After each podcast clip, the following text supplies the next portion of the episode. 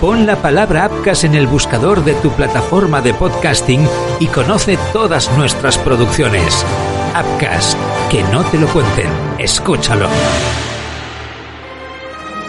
Apcas, que no te lo cuenten, escúchalo.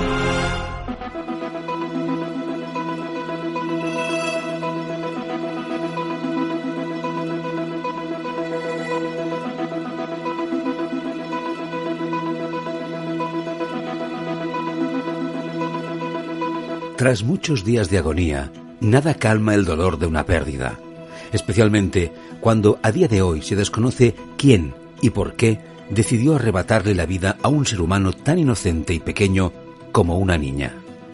Existen verdaderos monstruos ahí afuera.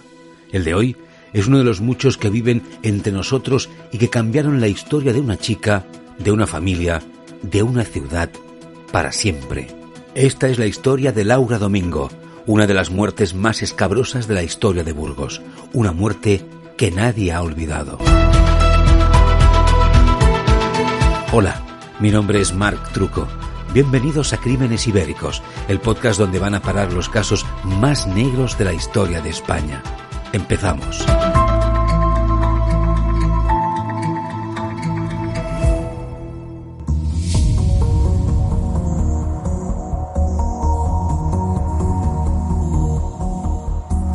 8 de abril de 1991, barrio de Capiscol. El frío comienza a ser cosa del pasado y aunque en Burgos uno nunca sabe cuándo va a tener que ponerse chaqueta, el buen tiempo parece que ha llegado para quedarse. La noche tarda más tiempo en caer y por tanto los niños juegan en la calle hasta más tarde. También Laura Domingo. Es el lunes más feliz del año para ella, puesto que aguarda con ganas el día de su cumpleaños, que es el día siguiente. Mientras aguardaba la fiesta que le habían preparado, jugaba con sus amigos y amigas en la calle hasta que, de repente, desapareció. No era algo común por entonces. Burgos no es una ciudad que albergue grandes crímenes ni desapariciones, y por aquel entonces el triple crimen de la familia Barrio no estaba ni remotamente cerca de pasar. Es por ello que se produjeron dos circunstancias. Al principio, poca gente podía dar crédito a lo que estaba a punto de suceder. Era muy extraño que se produjera una desaparición en un barrio en el que todo el mundo se conocía. No, los peores presagios no podían ser ciertos.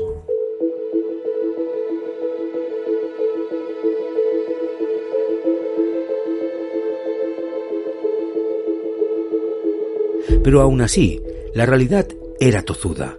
Laura no estaba, no aparecía según oscurecía, y una noche sin ella solo podía llevar a pensar lo peor. En este caso, era cierto, más si tenemos en cuenta que las únicas personas que le habían visto por última vez habían advertido que la pequeña iba acompañada de un adulto que no reconocieron y que por desgracia no alcanzaron a identificar. Para la familia Domingo, aquello era suficiente para pasar auténtico terror. Aquella fiesta de cumpleaños se convirtió en una jornada en la que Laura sería protagonista en toda Burgos, que se organizó para poder encontrarla. La respuesta de la ciudad fue unánime. La determinación era tan grande como el pánico que generaba aquella pérdida y los grupos de búsqueda se sucedieron una y otra vez. También se organizaron varias manifestaciones y concentraciones en apoyo a la joven e implorando a la policía que acelerara el proceso para encontrar a la joven y por supuesto también al culpable de su desaparición. Pero los días pasaban y las pistas sobre Laura Domingo eran escasas, por no decir nulas. Los investigadores a cargo del caso no sabían por dónde tirar únicamente tenían los testimonios de las personas que habían visto a un varón desaparecer con la pequeña aquella misma tarde del 8 de abril.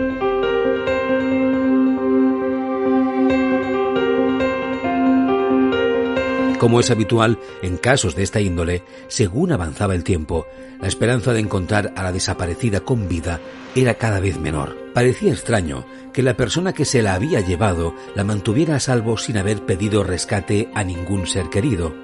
Entrábamos, por tanto, en el terreno de la especulación más pura, de una incertidumbre que hiere y que hace a uno preguntarse qué tiene que hacer para desencallar un caso que cada vez escondía más cosas. Fue como una travesía por el desierto. Veinte largos días, casi tres semanas. Se dice pronto. Fueron muchísimas noches sin dormir, con la desesperación a punto de explotar. Así hasta que hubo noticias. Eso sí, fueron las peores que cabía imaginarse. Laura Domingo había aparecido finalmente, pero por desgracia, de ella solo quedaba su cuerpo. Se lo había encontrado una pareja de senderistas en el paraje La Majada, situado en la ribera del Arlanzón, a la altura de San Medel. Allí descansaba el cadáver de la pequeña, a muchos kilómetros de donde se la había visto por última vez. El dolor de una pérdida irreparable, insuperable, no podía sin embargo detener la investigación. Con el cuerpo de la niña se daba inicio a una nueva etapa del proceso en el que la policía intentaría encontrar huellas, restos biológicos y o materiales del responsable de aquellos actos. Eran horas clave. Así hubieran pasado ya 20 días, pero el asesino de la joven había pensado en todo Seguramente dejó el cuerpo a propósito en aquella zona, sabiendo que tarde o temprano alguien la encontraría. Esto fue lo primero que pensó la policía, puesto que se encontró el cadáver a la orilla del agua y no fue directamente arrojado al río. Asimismo, la ropa que vestía la pequeña se encontraba en un gran estado y no presentaba lo que a priori cabía esperar del uniforme de una persona que lleva 20 días con el mismo. Según describían los agentes, parecía recién lavada y planchada y apenas castigada. No se apreciaba ni una sola gota de sangre, tampoco un solo rasguño ni arañazo. Parecía como si nada hubiese sucedido, como si Laura hubiese llegado ahí sola y así se desvaneciera. Las personas a cargo de la investigación tampoco pudieron hallar ninguna huella o ADN de otra persona en el cuerpo de Laura. Parecía fácil concluir, de primeras, que la joven no había recibido ninguna paliza ni otro tipo de tortura. Pero había que esperar el análisis forense. Como siempre, este informe detallaría cómo se había producido el fallecimiento y si existía alguna sustancia que pudiera desencadenar la muerte de Laura. Este no se hizo esperar y lo que arrojó rompió los esquemas por completo.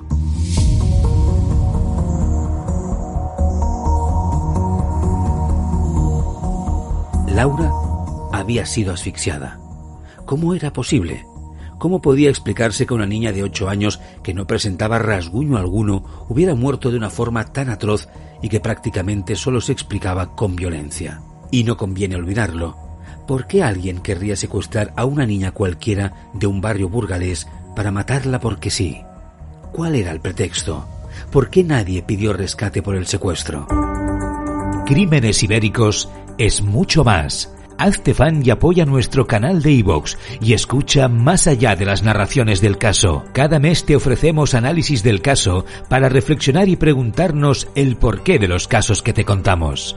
Solo para tus oídos si eres fan y apoyas el canal. Contenidos especiales, entrevistas. Súmate al equipo de Crímenes Ibéricos.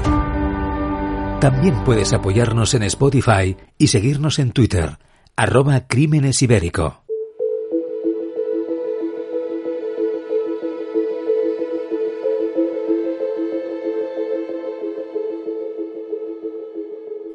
Las preguntas eran cada vez más y la capacidad para resolverlas por parte de la policía limitada. Todo era demasiado difuso. El motivo que podría explicar su muerte, pensaron los investigadores, sería que el famoso acompañante de Laura era una persona totalmente perturbada y enloquecida. Pero esta línea que abrieron desde la policía chocó frontalmente con la visión de la familia Domingo. Estaban convencidos, por la educación que habían enseñado a su hija, que Laura jamás se habría ido de la mano con una persona que no conocían. Aquí empezaron las primeras tiranteces entre las dos partes, tiranteces que fueron yendo a más con el paso del tiempo y las pocas pistas que pudieron recabar desde la policía. En este sentido, los padres exigieron que se analizara el entorno familiar y escolar de la cría, pero cuando se hizo ya era demasiado tarde. La policía jamás accedió a ello de forma inmediata, algo que posteriormente sería considerado uno de los errores más fatales del caso.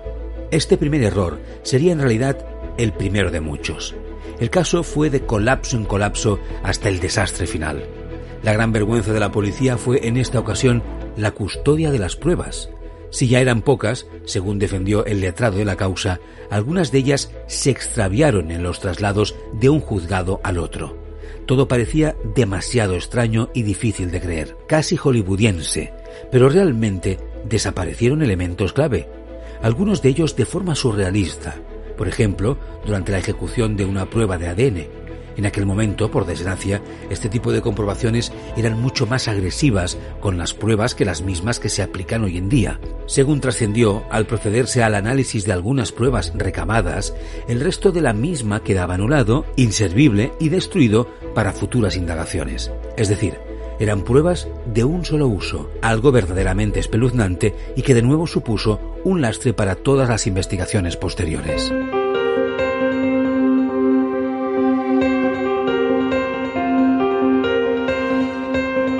Pero llegados a este punto, ¿qué hay de las detenciones? ¿Acaso la policía no tenía siquiera las suficientes pruebas para poder tener el perfil de la persona que pudo haberse llevado a la pequeña Laura? La respuesta es sí, pero nuevamente con matices. Efectivamente, testificaron todo tipo de personas que estuvieron cerca del lugar de la desaparición, se analizó su coartada y casi siempre se acabó descartando cualquier implicación en el caso.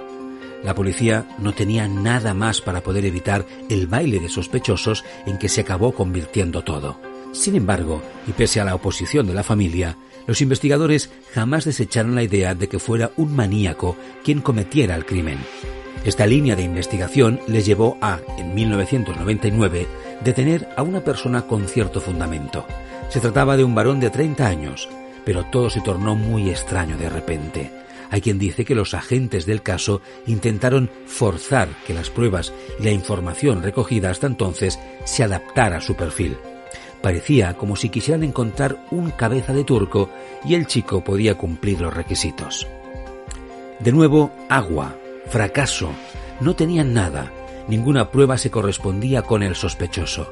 Nada encajaba del todo y era prácticamente un insulto a la inteligencia que dicha persona siguiera relacionada con el caso. Literalmente, lo único que encajaba al ciento por cien era que el sujeto era una persona que padecía problemas mentales, y esto ni siquiera era una prueba fehaciente, tan solo una teoría que manejaba la propia policía. El colmo de la vergüenza llegó cuando el detenido resultó tener una coartada que la policía jamás pudo desmontar. El día de la desaparición, él nunca estuvo en aquella zona. Se encontraba en un hotel de Levante, lejos de la ciudad de Burgos.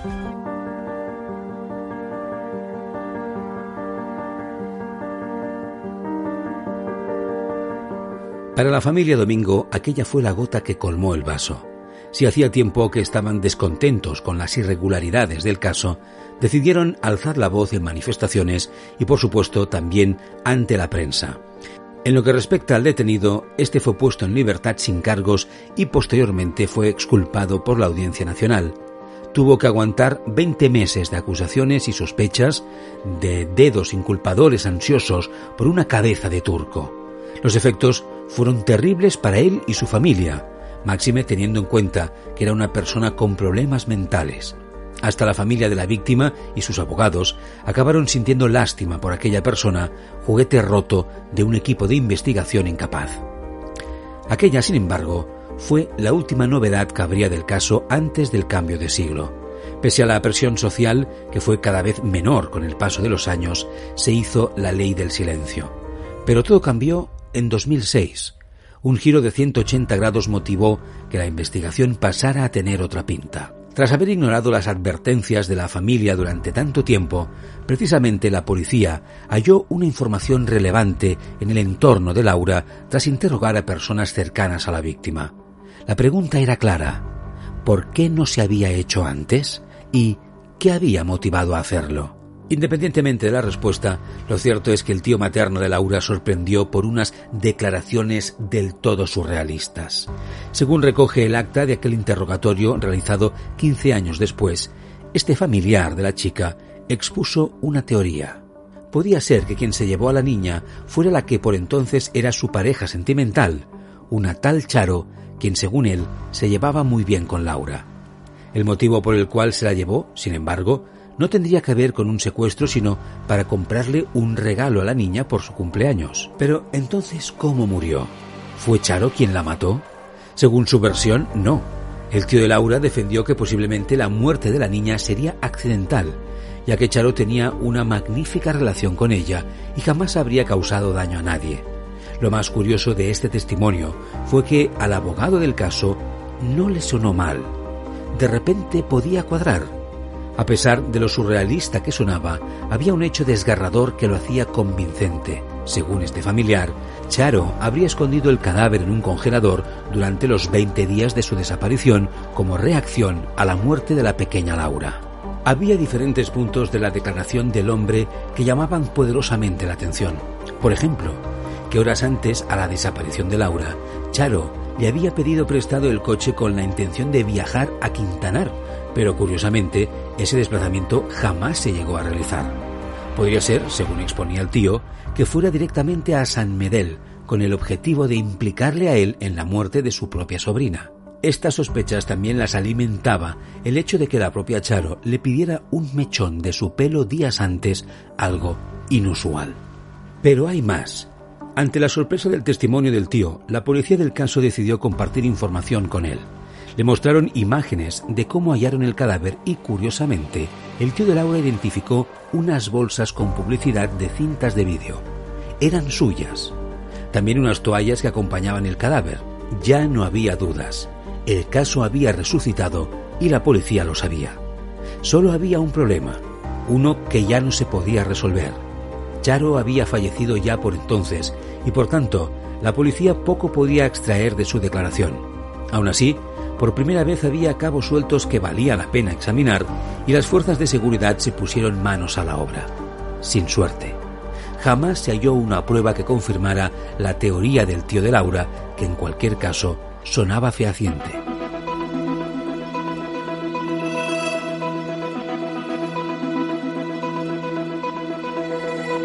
Fue este el último coletazo de un caso maldito. La familia de Laura dejó de manifestarse y de clamar justicia con el paso del tiempo. La impotencia se abría hueco en un caso que, quién sabe, quizás se hubiera resuelto si la policía hubiera hecho caso a sus peticiones tiempo atrás.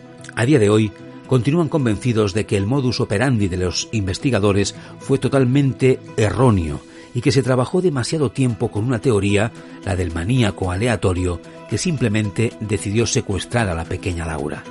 Jamás tuvieron nada para creer que esto había sido así, pero no desistieron y fracasaron. Ahora el caso de su hija es prácticamente un tema tabú. Las personas cercanas a la familia Domingo cuentan que no les gusta hablar del tema, que decidieron pasar página tras vivir años de tantísimo dolor irreparable. Ello no significa que no se hayan ello no significa que se hayan olvidado de su hija. Jamás lo harán. Prueba de ello es que el lugar donde apareció su niña tras 20 días de agonía hoy está poblado de cruces que la recuerdan. Se trata de un caso que golpeó duramente al corazón de Burgos, en el barrio de Capiscol. Nada ha vuelto a ser lo mismo tras aquel día, pero todos coinciden. Laura supuso un antes y un después en la vida de todo el mundo.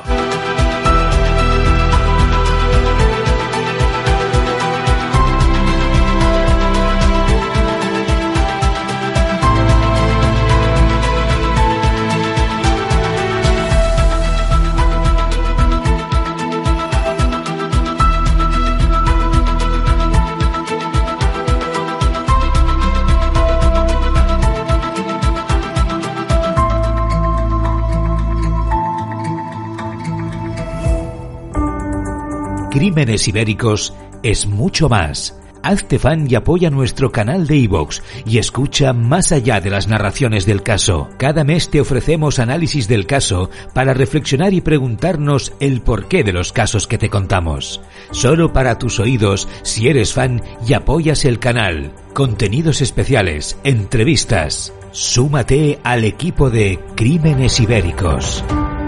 También puedes apoyarnos en Spotify y seguirnos en Twitter, arroba Crímenes Ibérico. Appcast.com es el portal profesional de producción y alojamiento de podcasting para empresas e individuos. Conecta con tus potenciales clientes, posiciónate generando contenido de interés en tu sector. En Appcast.com llevamos muchos años en la producción audiovisual y te ayudamos a desarrollar la idea, formato, el guion, grabamos, montamos tus podcasts y los difundimos en Appcast.com y en las principales plataformas Spotify, Apple Podcast y muchas más. Contacta con nosotros en apcas.com o enviando un email a info@apcas.com. Ah, y solo por interesarte, te producimos un podcast gratis.